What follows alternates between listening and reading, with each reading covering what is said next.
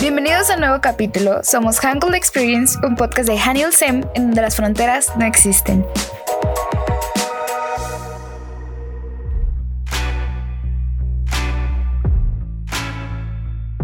Al final lo que te ayuda a superar los obstáculos no es el cerebro, pero lo es alguien que tomará tu mano y no te dejará ir. Al final eso es la familia. Replay 1988. Si te gustan los K-dramas, seguro te suenan estos títulos: Love Alarm, El Rey Eterno Monarca, Aterrizaje de Emergencia en tu Corazón y ¿sabes qué tienen en común estos dramas? Fueron producidos por Netflix. Bienvenidos una vez más a un nuevo capítulo en Hankle Experience. Soy Dea de México y junto a Reina de Colombia y Claudia de México vamos a contarles acerca de nuestros K-dramas favoritos de Netflix y cómo es que la plataforma se interesó en este mercado. Para esto último tenemos un invitado especial, Jorge Rondón, quien es productor audiovisual y ha trabajado en diferentes películas en Colombia y además trabajado con Netflix. ¿Cómo están chicas? Platíquenme qué les parece el tema del día de hoy. Yo en especial estoy emocionada por dar mis recomendaciones y además compartirles algunos datos que encontré sobre ellos. ¿A ti qué te parece el tema, Reina? Me emociona bastante, por supuesto, dar mis recomendaciones, pero además quisiera comenzar explicando cómo es que ya podemos encontrar una amplia oferta de K-dramas en el catálogo de Netflix. Seguro han notado cómo en los últimos dos o tres años podemos encontrar una mayor variedad de dramas en la plataforma, desde romance, thriller, comedias, drama, entre otros. Esto es porque Netflix vio un mercado potencial en los consumidores de K-dramas. Pero Reina, sería bueno que nos platicaras cómo es que Netflix nota este mercado. Yo soy relativamente nueva viendo K-dramas, así que pues no logro entender cómo la plataforma apostó por este contenido. O sea, ellos sabían que iba a tener éxito. Bueno, para nuestros oyentes que son nuevos viendo K-dramas, así como DEA, les cuento que antes que fueran transmitidos por Netflix, se les consumía gracias a las transmisiones de la televisión coreana. Además, también existían sitios web que los exportaban y subtitulaban en diferentes idiomas debido a la ola Hallyu. Algunos de estos sitios fueron Drama Ferber, que en el año 2016 fue adquirido por Warner Bros. y su cierre final se dio en el 2018.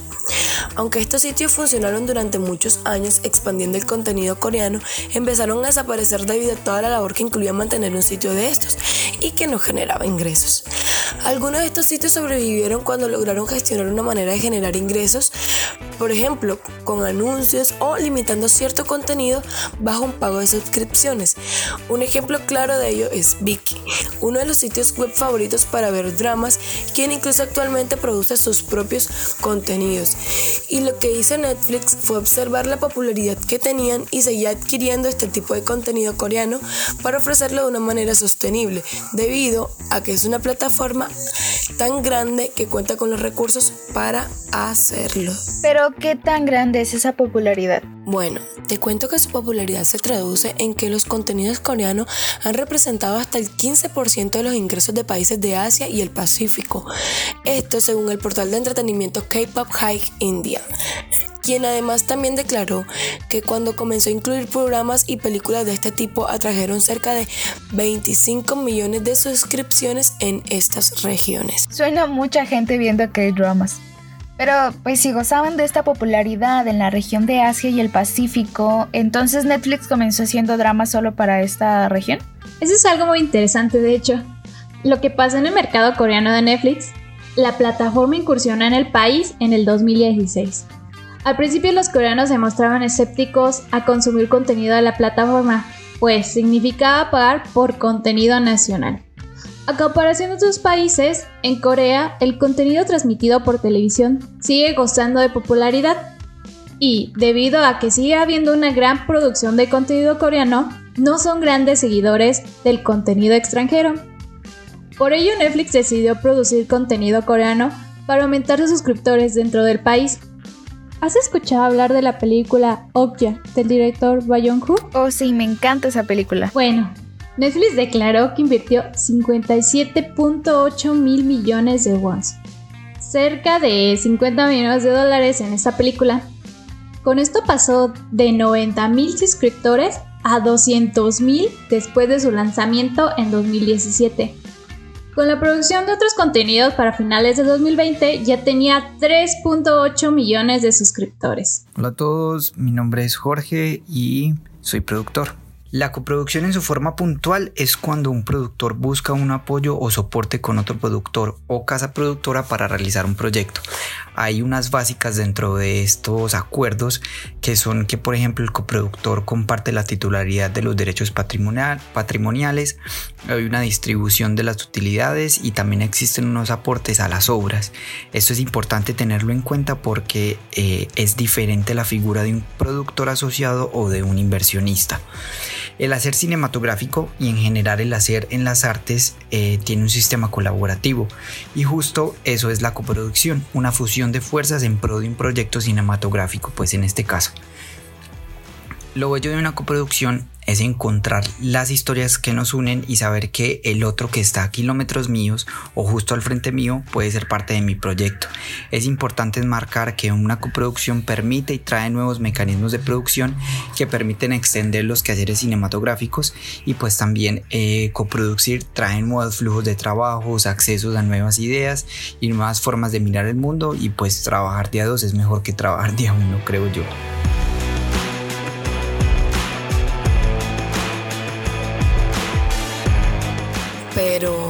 Los dramas que comenzó a introducir en su catálogo de Netflix no eran originales. En realidad comenzó transmitiendo algunos de los dramas más populares como Voice Over Flowers, Love Rain, Sonata de Invierno, Oh My Ghost.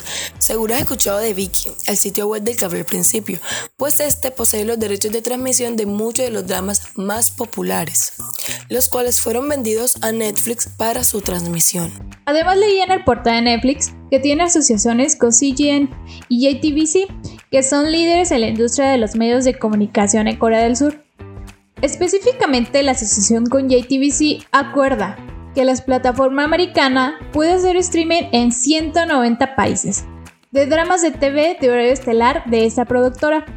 Esto pues no solo significa un beneficio para Netflix, sino para JTBC, pues esto significa que pueden llegar mediante la plataforma americana a mercados internacionales.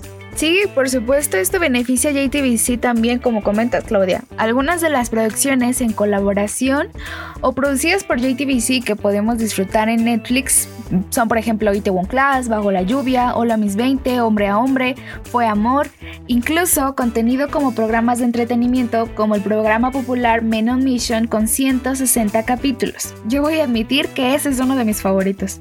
Si su objetivo es que Netflix le exhiba pues, su contenido y lo logra, pues es maravilloso porque al final logró entrar a una gran, gran, gran industria. A la hora de vender los derechos de exhibición de la película, hay varias básicas que se deben tener en cuenta y una importante es la exclusividad de proyección del contenido. Dentro del plan de esto debe ser tomado en cuenta dentro del plan de distribución. Uno como productor tiene que entender muy bien su contenido para que eh, y entender para qué plataformas iría y eh, para también conocer las tendencias de esas plataformas y también entender nuestro contenido dentro de eh, qué mundo se está moviendo actualmente. Ser exhibido por Netflix para las producciones que no cuenta con un respaldo gigante de distribución eh, es un sueño gigante porque eso asegura que su película llegará a mucho más público y pues que se verá en muchos más lados del mundo. Eh, tener un sello Netflix dentro de una carrera cinematográfica, cinematográfica es algo muy bien visto en la industria.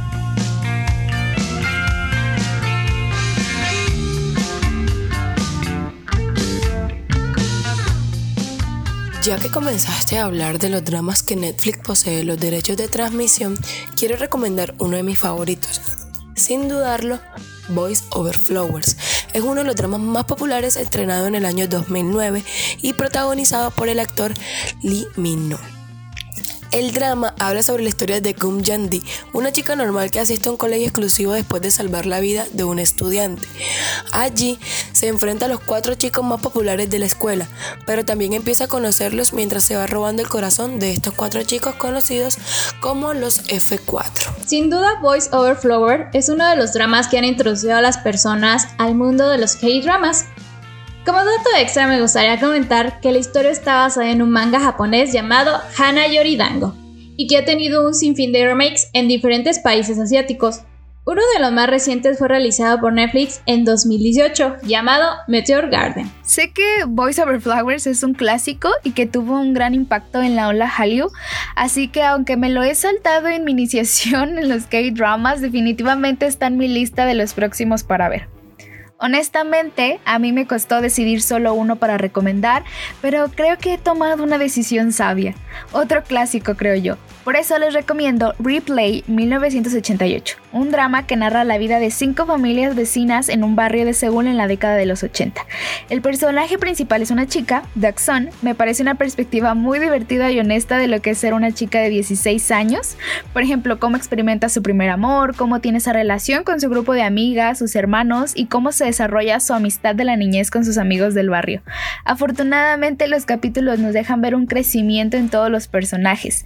Los padres de familia son personajes muy divertidos, pero también nos hablan de esos problemas de adulto que tienen y de los que sus hijos son ajenos en muchas ocasiones. No quiero dar spoiler, pero esta historia es narrada por la, por la misma Sun en su vida adulta junto con su esposo y en cada episodio pues ellos te dan pistas para saber quién es él, ¿no? ¿Quién es su esposo? Su primer amor, un chico que conocí en la universidad, no es ningún personaje de los que conocemos. Esa fue mi parte favorita, ir apostando por quién sería el esposo de ella. Es un drama que realmente me llegó al corazón. Las locaciones, los actores, los entrañables personajes, la calidez y realismo que transmite la trama hacía sentir parte de la historia, como si todo eso realmente pudiese estar pasando a tu alrededor. Lo único fue que me hubiese gustado que explicaran más lo que pasó hasta el 2015, pero son detalles. En fin, muy recomendada. Me gustaría sumar que esta serie es parte de una saga donde se conserva la palabra replay. Y varían los años de 1997, 1994 y 1988. La saga sigue la misma estructura, una reunión de los protagonistas en el presente, que van echando a la vista atrás 15, 20 o casi 30 años, y la interrogante constante de quién es en el esposo misterioso de la protagonista alejándome un poco del romance y yendo más hacia el thriller policial con un toque de ciencia ficción, como recomendación personal sería Signal, que parte de la premisa de un teniente experto en hacer perfiles criminales en 2015 que se encuentra un walkie-talkie, en donde a través de él logra comunicarse con un detective de la policía en 1989 y así trabajan juntos para resolver una serie de crímenes relacionados que abarcan 30 años. La serie te mantiene siempre al filo del suspenso. Además de que las acciones que realizan en el pasado tienen consecuencias inmediatas sobre el presente, lo cual hace que los protagonistas se cuestionen constantemente sobre el precio a pagar por resolver los casos. Fue altamente galardonada y solo por mencionar ganó el premio al mejor drama en Baxan Wars del 2016. Sinceramente no soy tan fan de los dramas de thriller, aunque he visto varios me gustaría ver este, ya que he escuchado muchos comentarios sobre este drama, haciendo que mi curiosidad y expectativas se vuelvan altas. Espero poder verlo pronto. Honestamente, yo sí me declaro fanática de los dramas de thriller y si tienen un toque de ciencia ficción, mucho mejor. Me parece muy interesante que se desarrollen dos líneas temporales y seguro va a ser más interesante ver qué consecuencias tienen las acciones que hagan en el presente. Así ya sumé uno más a mi lista de K-dramas para ver. Bueno, para quienes nos escuchan y quieren compartirles a sus amigos todos esos datos curiosos que les dijimos de estos dramas, o incluso si nos quieren platicar sobre algunos otros datos que nosotros no sabemos, vayan a una de nuestras últimas publicaciones en Haniulsem en Instagram. Te recuerdo que estamos como arroba ahí podrás encontrar un post dedicado a estos datos curiosos sobre K-dramas. Después de esto voy a volver a ver algunos de estos dramas porque son garantía. Pero me quedé con ganas de seguir recomendando más. En específico, algunos originales de Netflix son muy buenos. Yo coincido contigo. Pero los surcoreanos no tanto. ¿Recuerdas cuando Claudia nos mencionó que para finales del 2020 Netflix contaba con cerca de 3.8 millones de suscriptores en Corea del Sur? Bueno, pues en 2021 los usuarios activos del país bajaron un 1.9% en el mes de mayo a comparación de los 8.24 millones registrados en el mes de marzo. Aunque pues no solo es un fenómeno en el país, sino que la plataforma ha tenido un descenso global, Netflix atribuye esto a que no posee aún una base sólida de seguidores en el país, parece ser que a los coreanos no les termina de agradar los K-dramas originales de la plataforma debido a que los consideran aburridos. Según la compañía de datos de Fix Patrol, de los contenidos producidos por la plataforma, solo la serie británica Bridgerton estuvo entre los primeros 10 contenidos más vistos por los surcoreanos. Supongo que Netflix tomará esto en cuenta en sus futuras producciones, pues ha realizado grandes inversiones en el país para poder producir sus propios contenidos coreanos. Por ejemplo, la misma plataforma americana ha declarado que entre 2015 y 2020 ha invertido 700 millones de dólares en contenido surcoreano, con más de 80 series hechas en el país con subtítulos en 31 idiomas y doblada a más de 20 idiomas. Netflix es una empresa completamente organizada. Ellos realizan evaluaciones de mercado para conocer tendencias y para predecir pues como tendencias futuras y son absolutamente asertivos en toda esta evaluación, al igual que eh, como en todos los procesos que ellos tienen. En primera instancia, ellos este, pues como que están al tanto del mercado y comienzan a buscar en varios lugares del mundo cuáles de las productoras están marcando la parada, eh, en, pues como en su localidad en específico, para identificar con esto em, potenciales aliados y desde allí comienzan a generar ideas mutuas. Por otro lado, em, ellos asisten a mercados como gran casa, como cualquier casa productora grande, asisten a mercados y a festivales donde la gente pues se inscribe y, presentan un pitch o hay reuniones uno a uno para lograr hablar con estos agentes eh, y poder venderles las ideas. Entonces hay varias formas de entrar a Netflix. Acá voy a decir como tres rápidas. Eh, Netflix Original, entonces es cuando Netflix adquiere una idea y se comienza a trabajar desde la etapa cero de desarrollo a darle forma a todo el proyecto. Entonces funciona así. Yo como productor externo negocio con Netflix de tal forma que ellos queden como dueños de ese contenido para que sea contenido original, pero cada uno conserva su crédito y pues sigue participando en la producción en, general. Eh, una cosa que tiene Netflix es que ellos realmente se vuelven aliados de las casas productoras y quien trabaje con ellos eh, se sienta parte de Netflix. Ellos me parece muy bonito porque ellos enfatizan mucho en hacernos sentir parte de esa gran empresa. Hay otra forma que es la coproducción y pues es como cuando ya el proyecto está un, poquitico más avanzado, ¿cierto? En una etapa eh, más allá del desarrollo por lo general y necesita ese apoyo en, una en un coproductor para poder darle ese empujón faltante. Y la tercera es la exhibición que es muy diferente a la distribución. La exhibición entonces es cuando Netflix pues habilita su plataforma para que tu contenido pueda ser exhibido allí. Eh, obviamente también allí hay eso pues se puede adquirir a ellos a través de mercados, de festivales, eh, donde ellos buscan esos contenidos que están marcando tendencia y eh, pues como que apoyan para que su plataforma sea más diversa y pues eh, tener muchísimos más contenidos para mostrar. Entonces estas son como las tres formas básicas. Esto no para ahí, pues en enero del 2021 anunció dos centros de producción en Pajushi y en Yeoncheon-gun, a las afueras de Seúl en la provincia de Gyeonggi-do. Incluso GCDSMC Studio 139 alquilaron 9.000 metros cuadrados y en Samsung Studio alquilaron una superficie aproximada de 7.000 metros cuadrados. Sí, además, en febrero del 2021 también anunció que de los mil millones de dólares que tiene previsto invertir en el este asiático, 500 de esos millones serán invertidos en Corea del Sur, pues su pronóstico es que para finales del 2021 el 17% de los ingresos de la plataforma sea por el contenido coreano.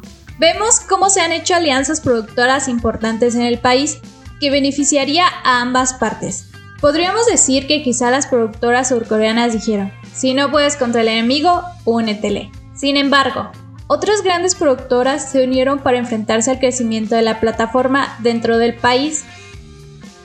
En 2019, cuando Netflix estaba adquiriendo gran popularidad en el país, PBS, NBC y CBS lanzaron un servicio de plataforma de transmisión libre llamado Wave Además, una de las compañías que dominan el servicio de transmisión en el país, CK Telecom, recibió una oferta para asociarse a Netflix. Sin embargo, fue rechazada. Con el objetivo de evitar que la plataforma americana se convirtiera en el actor importante en el contenido coreano al negar el acceso al contenido local por parte de CK Telecom. Es algo similar a lo que hizo Naver. Para los que no están familiarizados con él, Naver es el principal navegador coreano de Internet, pues cuando Google trató de introducirse al mercado coreano, Naver, quien ya estaba presente en el país, evitó que se pudiera rastrear su contenido por medio de Google. Esta es la razón por la que Naver sigue siendo el principal navegador de Internet en Corea. Como digo, es similar a los que CK Telecom quiere hacer con Netflix al rechazar su oferta. Sí, incluso para aquellos que sí salieron con Netflix, JTBC, CG y NM no han puesto todos sus esfuerzos en Netflix. Incluso ambas se unieron para realizar un proyecto que está basado en la plataforma Thieving, un servicio de producción de videos a la carta por suscripciones en INM. Netflix siempre está buscando nuevos contenidos para alimentar su plataforma. Ellos en esta búsqueda encuentran los países que tienen más suscriptores y que consumen muchísimo más. Em, por otro lado, comienzan a buscar incentivos en cada país para poder desarrollar su contenido. Entonces, Colombia, por ejemplo, tiene dos leyes de cine que generan ganancias tanto para el que viene a rodar como para el que vive acá y rueda. Y estos incentivos generados por la ley de cine permiten que los países en desarrollo comiencen a tener una cabida mundial y comiencen a hacer foco para estas grandes que llevan pues años en la industria para que puedan venir a desarrollar sus proyectos. Entonces, pues, yo me atrevo a decir que es como una evaluación entre la cantidad de suscriptores que tiene el país y la posibilidad de desarrollo de proyectos eh, para decidir si es viable o no eh, y venir a generar ideas que nos hablen en un lenguaje más próximo. Bueno, supongo que tomando todo esto en cuenta, su competencia en Corea y cómo están siendo consumidos sus contenidos en el país, la plataforma tratará de construir una base sólida de seguidores para frenar su descenso y alcanzar su pronóstico de que el 17% de los ingresos sea por este contenido. Sin embargo, hay que recordar que Netflix ya no está haciendo solo este contenido para el país, sino que ahora lo lleva al mercado internacional porque goza de gran popularidad. Sí, de hecho el mercado latinoamericano disfruta bastante estos contenidos. En una encuesta realizada a unos usuarios latinoamericanos para saber cuáles eran sus dramas favoritos o los más populares, entre los primeros 9, 7 de ellos son coreanos. La novia del dios del agua, It's Be Okay to Not Be Okay, Herederos, El Rey Eterno Monarca, Aterrizaje de Emergencia en tu Corazón y adivinen cuál fue el más popular entre Voice Over Flowers y Love Alarm. Mm, yo creo que fue Voice Over Flowers. Mm, no, Voice Over Flowers obtuvo el 10 mientras que Love Alarm mostró el 12% de preferencia. De hecho, debido a la respuesta positiva que han adquirido esos contenidos de Netflix en el extranjero, otras plataformas como lo son Disney y HBO Max quieren invertir en contenido asiático. Según el periódico coreano Era Economy, el aglomerado Warner Media, propietario de HBO Max, está en negociaciones para comprar una participación del sello musical coreano Hype, al que pertenece la popular banda de BTS si esto llega a suceder, HBO Max tendría los derechos de transmisión internacional de sus conciertos, entre otros contenidos. Justo lo que necesitamos. Sin embargo, mientras esto sucede, podemos disfrutar la variedad del catálogo que nos ofrece Netflix, que ha pasado a diversificar no solo el tipo de contenidos que nos ofrece como seguidores de la cultura surcoreana, películas, documentales, dramas, sino la temática de ellos. Ahora podemos disfrutar contenidos de acción, romance, fantasía, ciencia ficción, terror, entre otros. Esto siempre se agradece. Además, como Netflix está adaptando su contenido surcoreano hacia una perspectiva global. Por ejemplo, quiero comenzar recomendando un drama en el que he podido observar esto. Seguro habrán escuchado de Itaewon Class. En caso de que no hayan escuchado de este drama, es la historia de cómo el protagonista Park Seyori tiene un objetivo muy claro y hace todo lo posible para lograrlo, siendo siempre fiel a sus principios y se hace un hincapié en esto en muchas situaciones.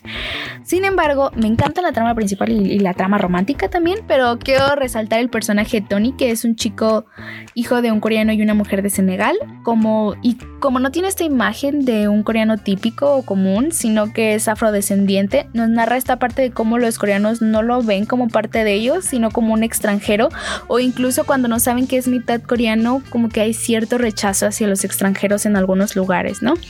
Por supuesto, esto no es una perspectiva global de cómo los coreanos ven a los extranjeros, pero retrata muy bien esta parte que existe. Oh, y Class se sintió Tiene tantos estigmas sociales que a pesar de que no son tocados a profundidad, su presencia es refrescante dentro de la trama. El romance no será el tema principal si es lo que buscan.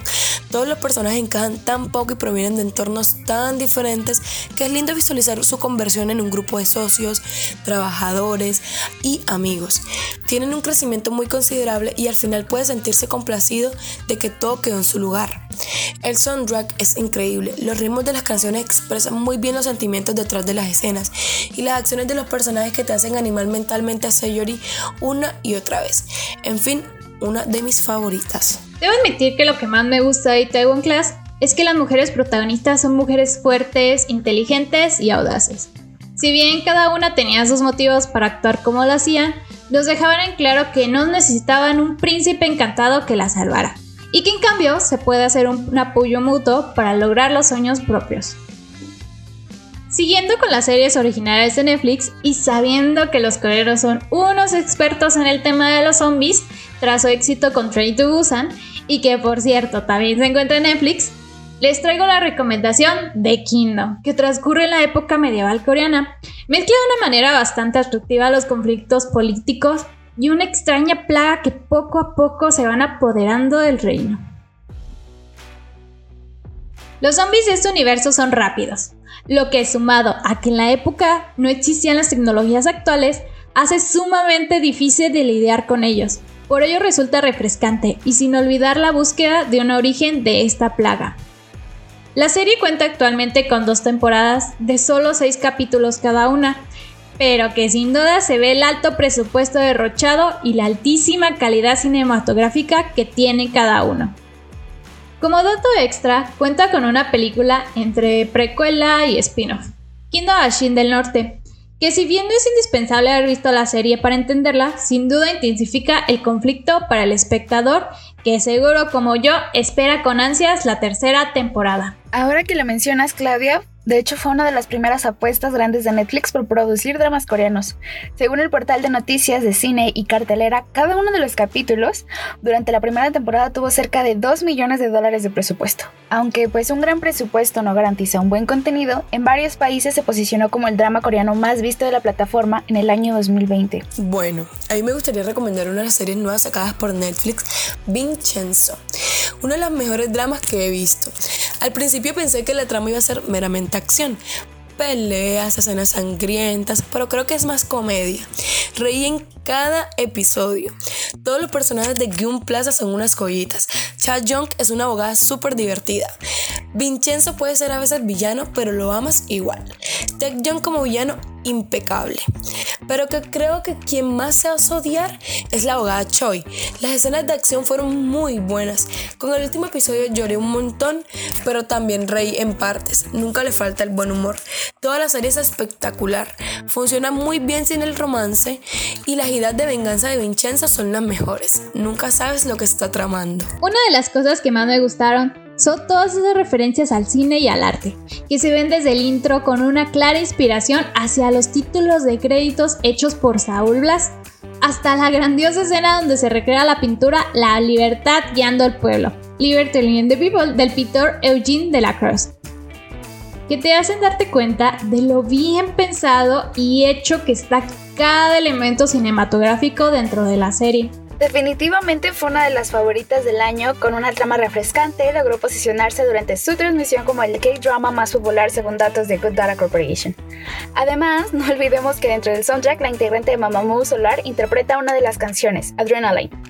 Yo no me pude resistir y agregarle uno a mis recomendaciones. Es el drama extracurricular, que nos narra la vida de un estudiante modelo que para lograr su sueño de estudiar la universidad, tiene un negocio un tanto turbio que ha mantenido a flote hasta que una compañera se vuelve su amiga y se entromete un poco. Véanlo, es muy interesante y aborda varios temas como el bullying, la depresión, suicidio y alta competitividad académica y laboral en el país.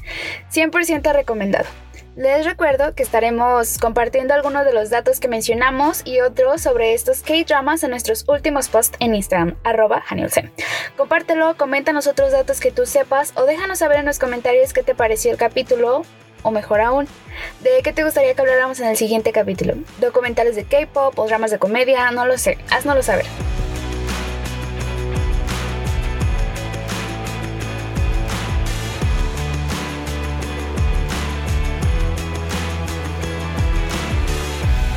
Hemos llegado al final del capítulo en esta ocasión, pero antes de irnos quiero compartirles algo sobre los K-dramas. No solo son historias de amor, de comedia, de miedo, sino que también los dramas en realidad han significado un acercamiento a la cultura coreana para quienes lo consumimos. Gracias a muchos de ellos hemos podido conocer de alguna forma sus costumbres, estructuras sociales y hasta incluso un acercamiento al idioma. Aunque sabemos que hay ciertas situaciones un poco caricaturizadas, también hay muchas cosas que hemos podido aprender de la cultura y el idioma mediante ellos. Y el hecho de que plataformas como Netflix están apostando por este contenido para transmitirlo a un público global hace que ciertas situaciones, como eliminar ciertos estereotipos de razas de género o retractar otras situaciones que generalmente no se veían antes, sea un proceso que se está acelerando en la industria de las producciones coreanas. Para finalizar este episodio, esperamos que Netflix siga produciendo K-dramas de calidad para seguir viendo a nuestras actrices y actores favoritos, además de esos dramas interesantes que nos encantan. Muchas gracias por escucharnos, gracias a Claudia y a Reina por acompañarme el día de hoy y por supuesto a nuestro invitado Jorge Rondón por dejarnos conocer esa parte de la industria que muchos no conocíamos. Esperamos hayan aprendido algo sobre la industria de los K-dramas en Netflix si es así, déjanos saber en nuestras redes sociales. Recuerda seguirnos en todas ellas. Estamos como arroba Facebook, TikTok, Instagram, YouTube. Ahí podrás encontrar más contenido sobre la cultura coreana. Recuerda dejarnos saber de qué te gustaría que habláramos en los siguientes episodios. Y mantente muy atento porque se viene uno muy interesante, Subculturas en Seúl. Esto es Hangul Experience y nos vemos en un próximo episodio. Adiós.